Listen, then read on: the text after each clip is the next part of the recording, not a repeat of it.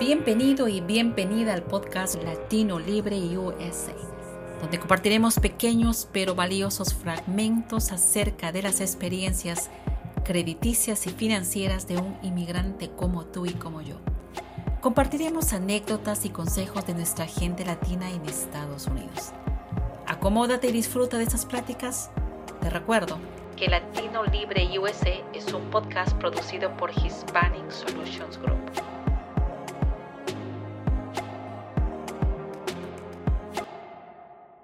Y continuando con la historia real de gente inmigrante como tú y como yo, hijos de inmigrantes como tú y como yo, el día de hoy eh, tenemos em, la invitación con Joshua Castillo, tiene 33 años, de padres mexicanos, así que nos va a contar su historia desde el punto de vista de hijo de un inmigrante nacido en los Estados Unidos. Joshua, muy buenos días. Gracias por tomarte el tiempo de compartir tu historia para que más padres que nos están escuchando y dicen, mi hijo nació acá, ¿cómo voy a enseñarle mis tradiciones? ¿Cómo enseñarle nuevas cosas y que no pierdan su identidad? ¿Quién es Joshua Castillo? Hola, buenos días. Gracias por la invitación. soy doctor Castillo o Joshua Castillo. sí, tengo 33 años. Mi papá es de uh, Reynosa, México, pero yo nací aquí en uh, Minnesota. Ah, y ya. Perfecto. Entonces, una de las cosas que nos va a gustar, nos interesa saber, porque yo sé que muchos padres que tienen sus hijos nacidos acá eh, van a decir, eh, ¿cuál fue la influencia que tuvo eh, la cultura mexicana en tu casa? ¿Cómo tuviste eso de parte de tus padres, tus abuelos, y tuviste la oportunidad de verlos? Cuéntanos esa parte, Joshua. Sí, eso es una pregunta muy interesante porque cada cada, cada persona es diferente porque yo soy 50 y 50. So, Yo soy 50 y 50 ah, americano y mexicano. So, yo recuerdo durante mis primeros años, él trató, mi papá trató de, um, de hacer cosas mexicanas, like, por ejemplo, um, yo recuerdo visitando el Burrito Mercado en San Pablo, Minnesota, uh, para comprar una piñata. Uh, y yo recuerdo like, uh, visitando los parades, los festivales también. Pero en mi opinión, la mayoría de mi experiencia fue solamente americano. claro. ¿Y eso se debió a qué? A que tú, porque había, el papá trabajaba mucho, ¿qué es lo que pasó? Well, so, por ejemplo, mi mamá es de, de aquí, de Minnesota. Mi papá, mi papá técnicamente es de Reynosa, México. So, a veces cuando cuando ah, dando una comparación de las dos, de las dos culturas, por él fue una decisión muy difícil para estar más mexicano en la casa o más americano en la casa.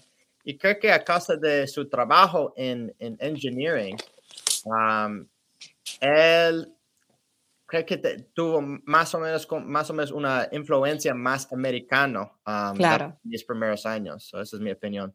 Esa es tu opinión, perfecto. ¿Y en qué momento te diste cuenta que la importancia del idioma español era valuable, era sumamente importante?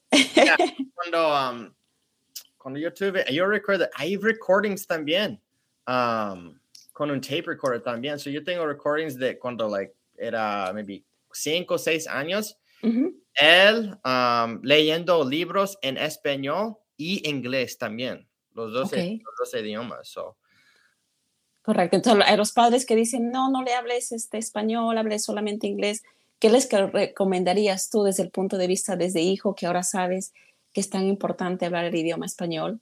Y que tú lo has, lo has hecho, pero definitivamente quisieras de repente, ¿sabes qué? Quiero hablar un poco más. ¿Qué le dirías a ellos? Ya, eso yo, yo hablo con este con mis pacientes también. ¿Por qué no estás hablando eh, español en la casa? Y ellos me, me, dicen, porque los niños no quieren, mm. no quieren aprender o, hablar en español. Uh, para mí, yo no tuve un, chance para decidir sí o no. Solamente, yo recuerdo teniendo conversaciones eh, en español con él, pero la mayoría de, los, de las conversaciones yo recuerdo más o menos en inglés, pero con like, frases muy básicas, por ejemplo, ven para acá o vamos, you know, vamos, por ejemplo. yo, yo recuerdo la influencia de, de español eh, con todos mi, mis, mis, años en, en la casa, uh, antes de escuela, en la, la, universidad.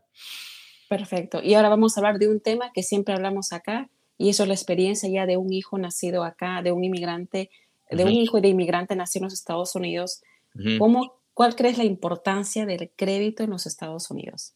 Oh, súper importante. Um, es muy interesante. Esa es una conversación muy interesante porque mi, mi papá por 15 años um, trabajó en, en, con engineering, con, más o menos mecánico, pero después de 15 años él uh, tuvo un cambio a financial planner, financiaria, uh -huh. uh, trabajando con dinero y todo. Pero yo yo tuve consejos con él de vez en cuando, pero con crédito no, con crédito no mucho. So, cuando estaba en mi uh, universidad, mi colegio de St. Olaf, uh -huh. yo recuerdo aplicando por algunas tarjetas, pero no entendí. El banco no va, no va a dar un clase de crédito a sus clientes. E, e ellos simplemente quieren negocio. Así ellos es. quieren like, dinero ahorita. So, yo recuerdo um, tener un poquito de consejos de crédito, pero no entendí una, un score de 700. No, no, no, um, no recuerdo tener,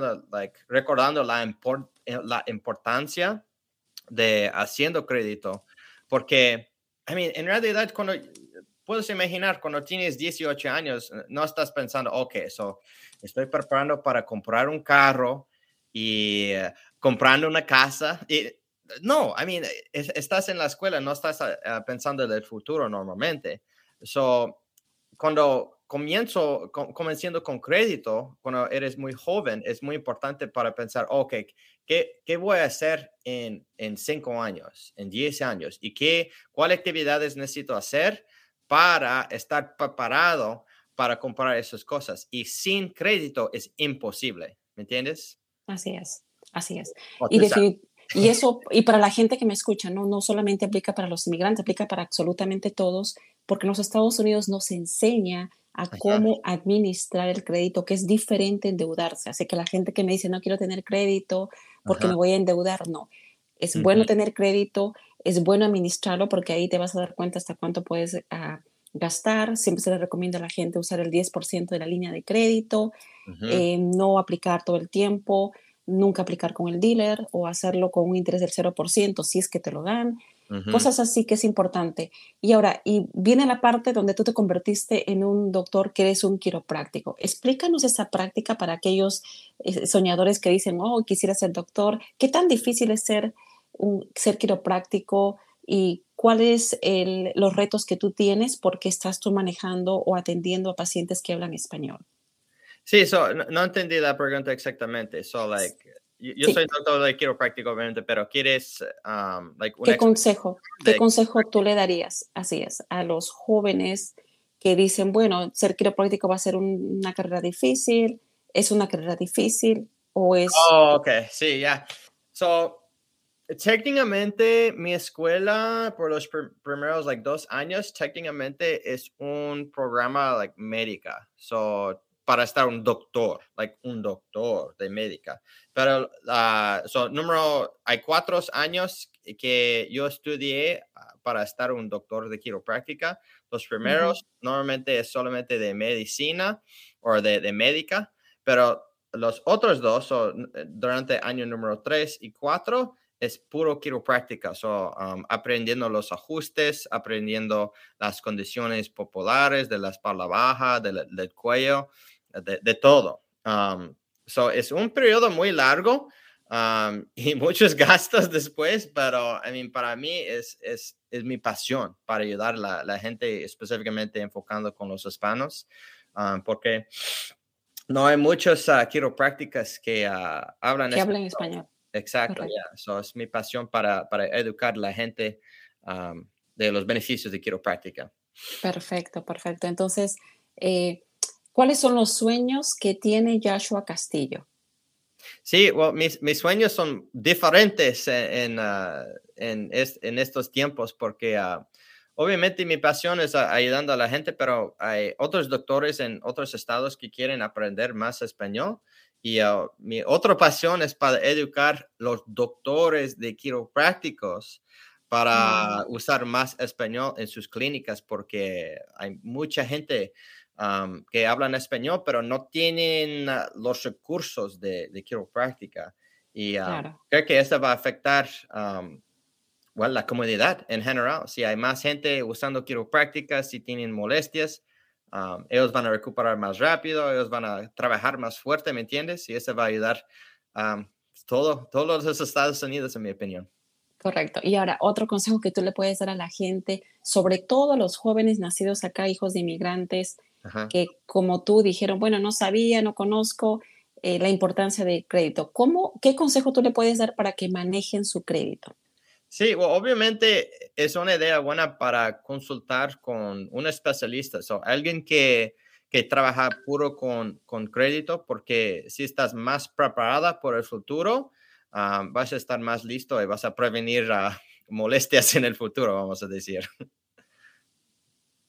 Perfecto, Joshua. Muchísimas gracias por tu tiempo. Yo sé que es muy valioso el tiempo que nos das a nosotros para que puedas, tú, que mucha gente te pueda escuchar y sobre todo los hijos eh, nacidos acá de padres inmigrantes y los padres inmigrantes, qué cosa es lo que podemos aprender de Joshua.